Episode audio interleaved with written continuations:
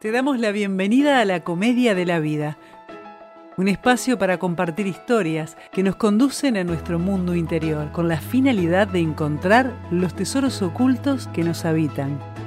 A partir de este momento, contigo, Alejandro y Alejandra.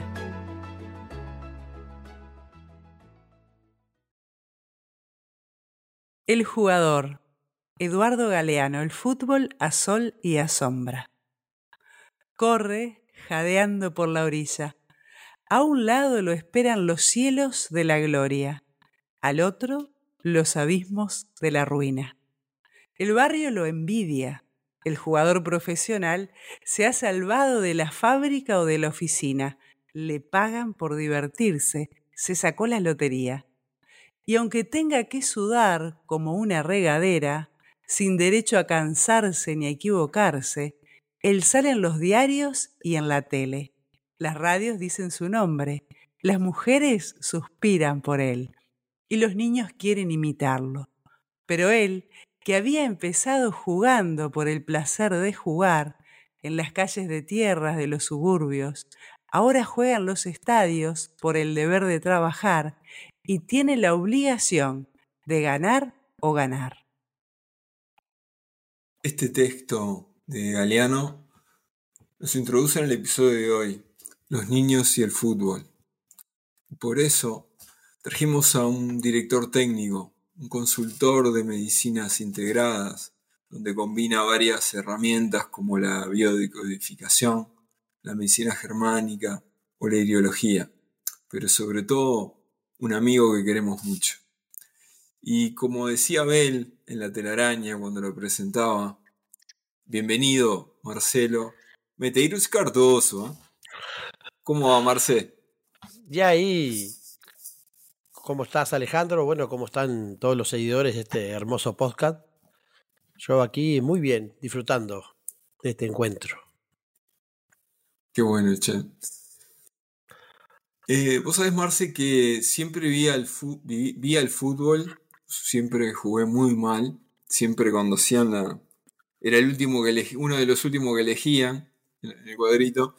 Entonces siempre lo vi este, como una herramienta clave para la integración, ¿no? Cuando era chico, siempre el que jugaba mejor era el más popular de la clase. Pero, ¿qué es el fútbol hoy para los niños? ¿Cómo lo ves vos? Eh, el fútbol para los niños, según yo lo veo, es un juego. Siempre va a ser un juego. Eh, esencialmente es un juego. El asunto yo creo que es eh, los condimentos que tiene ese juego hoy, ¿no? No es lo mismo jugar con un trompo que jugar con un revólver. Entonces, yo creo que hoy estamos dejando el trompo y no, no me gusta ser extremista, pero no es lo mismo como jugábamos al fútbol hace muchos años, como decís vos, como integración. Yo no tuve esa experiencia gloriosa que tuviste vos en, en mi barrio hermoso de Las Piedras, donde yo nací y me crié. Había solo una pelota. Había un pequeño que tenía una pelota, un vecinito, y era el dueño de la pelota. Y nosotros la magia era poder seducir aquel dueño de la pelota, que lo voy a nombrar porque tal vez eh, nos escuche en algún momento y, y yo perdí el vínculo con él. No, no, sé si tuvimos vínculo con él alguna vez, pobre Mauricio, divino, pero él era el dueño de la pelota. Y el arte estaba en seducir al dueño de la pelota. Seducirlo para que se mantuviera el, el tiempo mayor posible dentro de la cancha, que era una cancha que hoy la miro de grande cuando paso, digo, wow, era nuestro estadio este, era nuestro, nuestro super estadio gigante, donde llegar a la otra punta de la cancha te costaba un Perú realmente, y hoy mirá si es un terreno, debe tener capaz que 50 metros por 10 metros o 20, no sé, es una cosa chiquita, pero para el niño, la magia del estadio, la magia de la cancha gigante, la magia de ganar en esa cancha, es real, es un juego y siempre va a ser un juego. Pero en aquel tiempo el juego pasaba por seducir primero a Mauricio. Cuando ya no podíamos seducir a Mauricio, porque Mauricio se había creído ya que era el dueño de la pelota, le mandábamos a su hermano Martín. Martín lo ponía en orden y ahí Mauricio volvía a jugar a la pelota. claro, pero era un juego. Hoy yo entiendo que es un juego también. Las, las consignas cambiaron. Ya los niños no necesitan seducir a, Mauricio. Hoy los niños eh, básicamente ya tienen su pelota. Cada niño tiene su pelota en su casa. Cada niño sabe las reglas del juego cuando tienen cuatro años. Cambió todo, realmente. Cambió. Entonces pasa a ser más que un, juego simple, pasa a ser un juego y cómo seduzco a mis mayores, cómo seduzco a la tía, a la abuela, para que me, me, realcen, cómo seduzco al director técnico o al educador. Hoy hay muchas escuelas de fútbol para pequeños que yo no está bueno que lo diga, yo trabajo en el fútbol y esto es un arma de doble filo, pero hoy realmente es para mí una pequeña tragedia el que niños de 3, 4 y 5 años estén aprendiendo las reglas del fútbol, estén aprendiendo las tácticas del fútbol, las técnicas del fútbol, cuando el niño con 3, 4 y 5 años está en una etapa cognitiva del, del yo, de todo, de todo es mío. Deberían haber 10 niños y 10 pelotas en una cancha, tirarlos para adentro y dejarlos como en un cumpleaños, cuando viste se alquila la canchita de fútbol y todos patean para todos lados. Así debería ser la formación para que los niños puedan jugar realmente, puedan divertirse con eso. Y no enseñarles cómo cabecear una pelota, cómo patear, cómo pararse, dónde pararse. Porque es como que vos le podés enseñar a un niño eh, las tablas con cuatro años y las va a repetir espectacularmente, las va a aprender con cuatro años a las tablas, pero no van a saber qué significa. Y para el fútbol y el juego que se plantea hoy, los niños aprenden las reglas, aprenden dónde va la pelota, aprenden para qué arco patear, pero no saben qué significa todavía eso. Entonces están en una historia donde lo empiezan a aprender a los golpes mucho más grandes. Por eso el fútbol sigue siendo un juego, pero hoy hay que seducir a muchos más que a Mauricio y, a Martín. En todo caso, si Mauricio no funcionaba. Sabes, Marce, que veo muchos niños y adolescentes que viven esto con muchísima intensidad, ¿no? Que se ponen como locos cuando, cuando van a su cuadro y se enojan, se ponen tristes, lloran cuando pierden. ¿De dónde viene tanta intensidad? tanta emoción. Y básicamente los niños son el reflejo evolucionado de los padres. Eh, yo niño soy lo que veo, lo que aprendo, lo que siento. Y si en mi, en mi hogar, en mi espacio, se vive el fútbol con esa pasión, el niño va a aprender eso. Si el niño aprende que una, una camiseta de fútbol vale mucho más muchas veces que una vida, vale mucho más que la honra, vale mucho más que un montón de cosas, vale mucho más que el divertimento, entonces lo va a vivir con esa pasión, con esa intensidad. Y hoy, de vivirlo adentro de los campos de juego, con los grandes, ¿no? Vos ves a las personas que van y el fútbol les, hace mucho más que solamente de juego para divertirse. Les hace de, psicólogos, les hace de palaberrinches, les hace de un montón de cosas donde las personas grandes van y sueltan todo eso ahí. El niño lo aprende. El niño hoy entiende que, que, la camiseta celeste es lo más grande que hay y tiene que, que romperse todo y muchas veces traspasan la línea. Es un hilo muy fino. Yo estoy en sintonía que se divierta, que se jueguen, que se integren, que se junten para ver un partido de fútbol. Pero no para vivirlo con esa intensidad, que eso es para los grandes ya, eso es para los adolescentes más grandes, con el sentido de pertenencia, con el sentido que se pasa dentro de la adolescencia. Necesito pertenecer a una manada más grande y si la manada va para ese lado, y bueno, tal vez la, forma de pertenecer sea esa. Pero los niños pequeños no son de la manada grande todavía. Los niños son de la casa, son del hogar y son de aprender de mamá y papá. De mamá y papá, de, eh, de los referentes, ¿no? No todos los niños tienen mamá y papá. No todos los niños sus referentes son su papá y sus mamás. A veces son los abuelos, a veces es un tío. Pero van a aprender mm, mayormente lo que vean en sus casas. Entonces, es así como lo van a vivir. O con sus referentes también en, en, el colegio, o en la escuela, o donde sea, ¿no?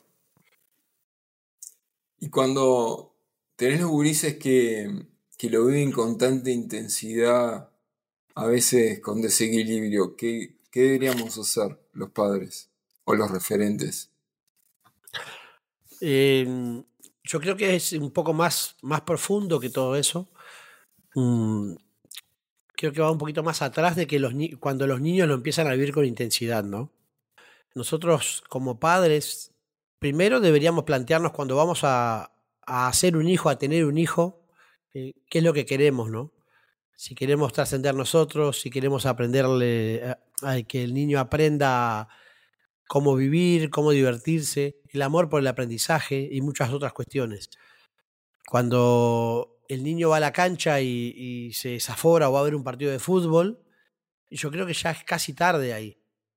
El niño ya aprendió de, de qué forma se tiene que relacionar con el fútbol. Hoy tenemos escuelitas de fútbol que van niños con cuatro años y creo que con tres años también ya van niños ahí. Entonces, primero debemos de ver qué es lo que queremos para nuestros hijos de esas escuelitas de fútbol, ¿no? Y marcar como padres las pautas para ver qué es lo que queremos que nos enseñen. Nosotros llevamos a un niño a la escuelita de fútbol, lo acompañamos, nos quedamos, vemos cómo funciona, qué les enseñan, qué no. Entonces creo que ahí está la clave para que el niño pueda vivir el fútbol como un juego realmente con pasión, por supuesto, con, con ganas de ganar. Los niños son competitivos, siempre, siempre quieren ganar. Te quieren ganar la pulsada de que nacen, quieren ganar tus brazos, tus mimos, te quieren, cuando decimos mañas, ¿y qué es eso? Es una competencia por tu atención. Entonces, eso de, de no competir, y es muy vidrioso, es muy raro, porque los niños compiten desde que nacen, compiten en el canal de parto por poder salir, competimos cuando somos espermatozoides. Yo fui el más lindo, por ejemplo, y el más listo. Entonces, eh, siempre estamos compitiendo. El hecho es cómo hacemos nosotros grandes los referentes cuando damos el paso con el fútbol. Cuando llevamos a un, pequeño, a una pequeña, a, un, una escuelita de fútbol, ¿qué es lo que queremos? ¿Qué le decimos cuando entramos? Les decimos, esto es para divertirse, para jugar, para conocer amigos, para encontrar la magia en la pelota, pero desde el integrarme y realmente hacer amigos adentro del campo. O les decimos, tenés que ir, hacerle caso a tu profesor, él te va a enseñar cómo jugar al fútbol y ahí empieza la carrera para que vos seas el Cristiano Ronaldo que va a seguir en el futuro. Entonces creo que es ahí cuando arranca eh, la magia de los padres, no cuando el niño ya va a la cancha y, y, y empieza a gritar como un desaforado. También es muy... Eh, parece que fuera muy sencillo, pero cuando el niño va a la escuela y tiene 20 amigos más, deberían ser 19 padres más los que hicieran lo mismo. Y eso también es más difícil, por eso hay que estar muy seguro con los niños nuestros de enseñarles que, bueno, que todo el mundo tiene derecho a elegir, que hay papás diferentes, que hay formas diferentes, pero que el juego es esencial para cuando uno va a ser grande sea fuerte. Si uno mira la naturaleza, el león no enseña a cazar a su hijo, a su, a su pequeño, juega con él. Lo prepara para cazar, pero jugando, Nunca lo muerde, nunca lo saca a morder a otro animal, nunca lo lastima. Juegan. Los perros hacen lo mismo, todo el mundo hace lo mismo, todos los mamíferos hacen lo mismo, juegan. Entonces nosotros papás creo que deberíamos de enfocarnos más en jugar con nuestros niños, en darles tiempo de calidad, para que ellos entiendan cuando lleguen a esa escuela o a esa escuelita de fútbol o a lo que sea, que hay un mundo diferente que puede ser más divertido. Y ahí sí se van a soltar y van a aprender el arte del fútbol realmente. Me encanta eso, che. Hoy te decía esto de los gurises y, y la verdad que conozco pila, pila de adultos muy formales, que trabajan de lunes a viernes, saco y corbata, y cuando van a la cancha se transforma, son otra persona. Eh, es claro que después los gurises eh, lo vivan con esa intensidad también. ¿Vos ves que hoy los niños pueden seguir jugando por jugar? ¿O ya entran en la dinámica intensa del tener que ganar? Lo, digo principalmente del fútbol, ¿no? Este, que, a veces hasta se agarran a trompada los padres y, es una locura como los padres están ahí y, la intensidad y la presión que le vuelcan los grises. Y yo sé muy poquito de esto, ¿no? Fui muy poquito a, ahí fútbol acompaña. Eh, tal vez yo sepa menos que vos todavía, pero hay algo que es clave. Los niños hoy ya no compiten por seducir a Mauricio. ¿Se entiende? Los niños hoy con 3, 4, con 5, con 6 años tienen las mismas ropas que tienen los profesionales, que ya pasaron un montón de años, tienen las mismas exigencias. Un futbolista profesional entrena cinco días por semana y juega al otro día, o sea, descansa una vez por semana.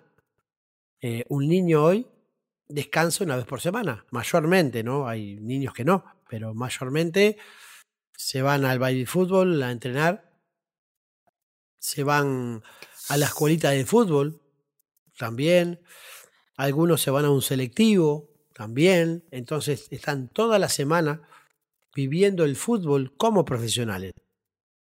Y aparte de eso, un futbolista profesional se levanta se prepara, su mente está en el entrenamiento, en el día, pero es lo que van a hacer en el día. Ellos van a ir a entrenar, van a preparar su cuerpo para el fútbol, viven para el fútbol. El adolescente o el niño, el niño pequeño, tiene que ir a la escuela, está aprendiendo, tiene que lidiar con, con sus papás, con sus hermanos, con sus tías, con sus abuelas. El futbolista profesional va a la cancha y no escucha a su abuela en la tribuna ni a su mamá, ni a nadie. Escucha así al parcial que va y que grita y que si vos perdés, por ahí te putean y si vos ganás, te alaban. Y es parte de eso. El futbolista profesional entiende que ser profesional también lleva esa, esa presión. Está preparado para eso. El niño sale de su casa de mañana, va a la escuela, de la escuela va al inglés, va al no sé qué, va al no sé cuánto, de ahí llega a su casa, sale, se va a entrenar, entrenan de noche, con frío. Muchas veces en invierno la padecen bravos, en campitos de tierra que no son aptos para jugar como quieren que se juegue profesionalmente para un niño. Son divinos para ir a como jugábamos cuando éramos pequeños, en el campito, y eso, hoy las canchas muchas son campitos realmente. Entonces viven un mundo como paralelo. Tengo el camperón del profesional, tengo las canilleras del profesional, los shorts del profesional, las camisetas del profesional, tengo los jugos que toman, los energizantes no son energizantes, son... En, ay, no me sale el nombre ahora. Son jugos para, para devolver. Isotónicas, aguas isotónicas, para devolverte las sales minerales y los azúcares rápidamente, y los toman los pequeños hoy. O sea, pasan un montón de cosas, pero tienen que ir a la escuela y están todo el día cansados, ya trabajan desde el cansancio y la presión dentro del fútbol en la noche. Claro. Y ese es un mundo que cuando los pibes tienen 15 años, 16 años, ya llevan 10, 11 o 12 años en esa sintonía. Es muy difícil que después se sostenga eso para llegar a ser un profesional. Entonces, todo el camino que hacemos para que el niño llegue a ser profesional, porque en realidad en la mayoría de los, de, los papás está instaurado eso, ¿no? O sea, vos siempre querés lo mejor para tu hijo y si va a jugar al fútbol querés que sea el mejor. Pero el mejor no quiere decir hoy el que se divierta más. El mejor es el que salga en la tele, el que, el que juegue en la Champions League, el que juegue en Europa, el que juegue en México. Entonces, son muchas cosas para un niño. Es, es impresionante. ¿Y cuál debería ser el rol de los padres ahí? ¿Qué deberíamos hacer Yo creo que. Tiempo de calidad. la- Tiempo de calidad, exactamente. Tiempo de calidad. ¿Qué quiere decir? Primero ver, sentarse y decir, ¿cuántas horas trabaja mi hijo por día? ¿Cuántas horas trabajo yo por día? ¿Se entiende? Yo voy a mi oficina o voy a la fábrica o voy donde sea y trabajo ocho horas y se terminó ahí. Con suerte, si sos un medio como yo, de 50 años y un poco patadura, por ahí puedo jugar un partido de fútbol 5 cada tanto.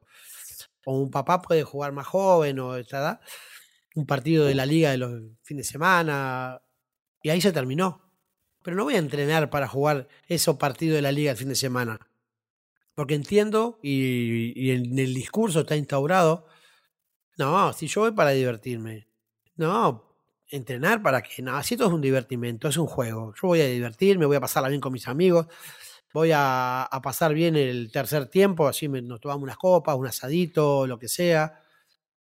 Entonces, ¿por qué para los padres grandes el fútbol es un juego, es un divertimento, es un- una manera de sacar las tensiones y para los niños es algo profesional? Ya, es una presión constante.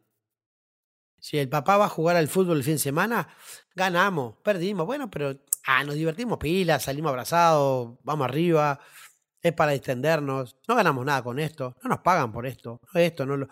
Nosotros los grandes ponemos todas las excusas para entender que es un juego y un divertimento. Entonces creo que poniéndole el mismo énfasis a los niños en que es un juego, un divertimento, que hay que competir. Y sí, está bueno competir, hay que ganar. Y me encanta ganar, a todos nos gusta ganar, a los niños también. Pero el, hecho está cuánto estás dispuesto a invertir para poder ganar. Y cuando vos tenés el sueño y tu hijo tiene el sueño de ser un jugador profesional, el camino de la presión con 4, 5, 6, 7, 8 años te lleva casi inexorablemente al fracaso. De hecho, hay unos estudios hace unos años atrás que hablaban más o menos de que cada mil niños que ingresan a jugar al baby fútbol, solamente tres niños van a llegar a ser jugadores profesionales. O sea que 997 van a quedar por el camino. Y eso habla de que tal vez no sea el, el mejor camino que estamos eligiendo. Y muchos me van a decir, sí, pero Uruguay es un gran exportador de jugadores, en Uruguay salen jugadores para todos lados del mundo, y Uruguay, sí es cierto, pero si nos dedicáramos más eh, a formar desde lo emocional, desde el juego, desde el hay que fallar, ya vendrá el momento de, tener que ponerla adentro. Hoy permitite fallar, permitite aprender con esto. Entonces después no vamos a tener eh, adolescentes ya grandes que tengan que renunciar al fútbol porque ya no pueden con la presión. Realmente. Eso te iba a preguntar, porque el fútbol potencia sin duda las habilidades físicas en los niños, pero ¿qué pasa con sus emociones? ¿Qué pasa desde lo emocional? Y Estabas entrando pasa- por ahí, ¿no? Claro. Pasa de que hoy tenemos, y lo viví, y lo vivo diariamente, a pequeños, grandes jugadores, grandes proyectos de jugadores, que con 16, 17, 18 años, muchas veces pasan a jugar en la primera categoría, pasan a ser profesionales. Bien. Pero con la idea mayormente de qué? De que pasen, de que se formen, de que aprendan, de que hagan un proceso para poder acoplarse a ese fútbol de grandes que es más rápido, que es más fuerte, que hay que usar mucho la inteligencia, realmente. Y los pibes mayormente no pueden con la presión. Ellos quieren entrar, jugar y ya estar en la cancha y ya estar... Y, y eso naturalmente es difícil. Antes, el, no sé, vos querías ser carpintero y te ibas a la carpintería a ayudar al carpintero. ¿Y pero qué hacías? ¿Cortabas maderas? No, barrías el acerrín. Mayormente. ¿Querías ser panadero? Ibas a la panadería y el panadero te decía, sí, vení, dale, yo te enseño. ¿Qué hago? Eh, juntar la harina del piso.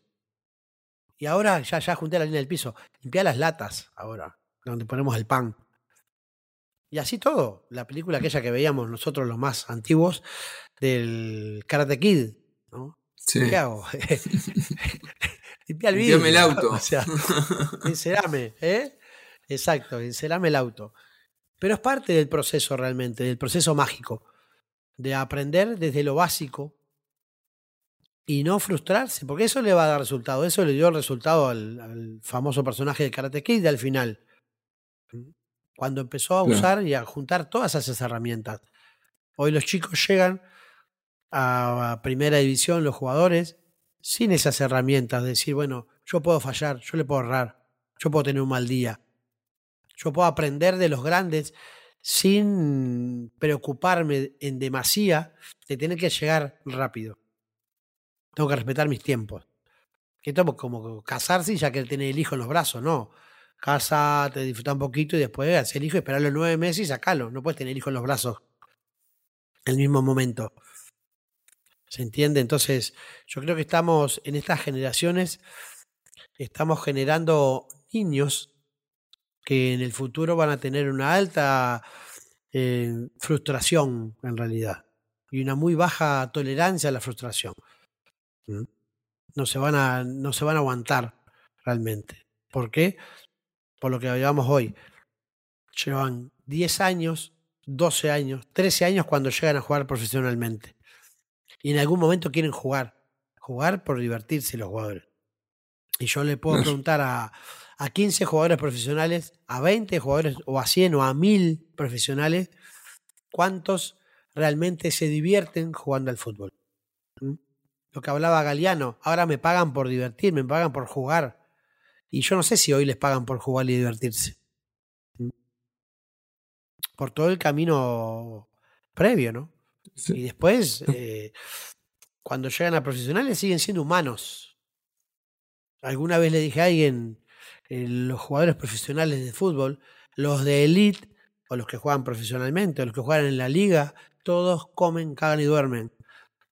¿Se Claro. entiende? Son todos humanos. Y se entiende de de que como están ahí, y como a veces ganan millones, a veces ganan un poco menos, y a veces ganan un salario menor que cualquier obrero que ande en la vuelta.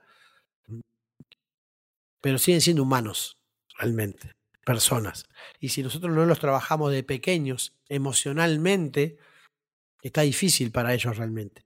Está difícil entrar a una cancha y que te puteen cuando vos estás entrando recién. Ni Claro. siquiera cuando saliste, que perdiste de repente. Es muy difícil. Che, Marce, ¿y qué consejo le darías a los padres de, de niños apasionados por el fútbol? Y yo creo que hoy realmente que se concentren en conquistar a Mauricio. a Mauricio y a Martín. Que volvamos Que volvamos, sí. y encerar el auto. Sí. Eh, bueno, no, no tanto. Hoy no se puede mandar al niño a encerar el auto, te demanda. Pero sí, eh, eh, el eso, ¿no? Date al, al parque, andá que, que busque amigos para jugar, realmente. ¿Querés que vaya a la escuelita de fútbol a divertirse? Bueno, andá y parate con el termo y el mate ahí. Y cuando veas que tu hijo no se está divirtiendo, llévatelo. Cuando Claro. veas que un docente se enfoca en enseñarle técnica y táctica a un niño de 5 años, llévatelo a tu casa. Porque yo lo haría. Es como llevar a un niño a la escuela y que te quiera enseñar, no sé, álgebra con 6 años, con 5. Se puede enseñar bases, se puede enseñar jugando pequeños conceptos, está perfecto. Ahora, siempre jugando. Entonces creo que los padres deberían de acompañar a sus hijos y pensar, ¿realmente están conquistando su cerebro para que le divierta jugar? ¿Están generándole el amor por el aprendizaje? Son dos preguntas básicas. Y si no sucede, cambialo de escuelita de fútbol. Y es muy difícil, hablando con un presidente de un, equipo de fútbol, bastante conocido, él me decía, mi intención cuando llegué al club era que los niños se diviertan, que jueguen, que los niños sí que compitan, pero que compitan sanamente, que esto sea una fiesta todos los días Y lo único que he logrado hasta ahora es que sus papás, sus abuelos y sus tíos todos los días me digan, eh, vos no te interesa el fútbol, a vos estás criando perdedores, estás criando esto, lo otro, ta, ta, ta, ta, ta. El loco me lo decía con lágrimas en los ojos, porque él entendía y ya había sufrido esto de, de la presión y todas esas cuestiones. Él ya había pasado esa etapa. Entonces entendía de que a los niños hay que hacerlos que se, se diviertan realmente. Que conquisten ese Mauricio que tiene el, dueño de la pelota o a Martín para que lo convenza. realmente. Qué bueno, que, que, por ahí viene la, la, historia, ¿no? Es simplemente eso. Y después, eh, si tengo 20 minutos, dárselos a mis hijos en tiempo de calidad. El niño siempre va a preferir jugar con su papá que ir a la escuela de fútbol y después ir al entrenamiento y bla, bla, bla, bla. Siempre. Y los mamíferos, cualquiera sea, no manda a sus hijos con otro mamífero para que juegue. No manda al león, a su leoncito, con el león de la manada enfrente para que aprenda a jugar. No, pues se lo va a comer. Básicamente. Y creo que por ahí viene la historia. Es tiempo de calidad. Muy bueno, Marce. Me encantó. Vos sabés que, vos creo que algo conocés, pero tenemos una producción bastante jodida. Y por la cucaracha me hace señas que se nos está acabando el tiempo. Aunque a veces me dice que el tiempo no existe, pero cuando estamos acá me, me, enloquece un poco. Me encantó la charla de hoy, Marce, y, y ojalá que en breve estemos juntos de nuevo. Eh, bueno, esto es, es, casi simple. Ustedes llaman a mi representante y damos con los números y. y damos con los números y ponemos de acuerdo. Claro. ¿No tenés un auto para que vayan a encerarnos? que, aprendí con Mauricio, el dueño de la pelota, es que hay que luchar la pelota. Hay que, hay que lucharla. Marce, te mando un abrazo enorme. Realmente fue un placer, un gusto. Abrazo. Nos vemos. Gracias por acompañarnos a todos. Gracias por acompañarnos hasta acá. Te esperamos en el próximo capítulo.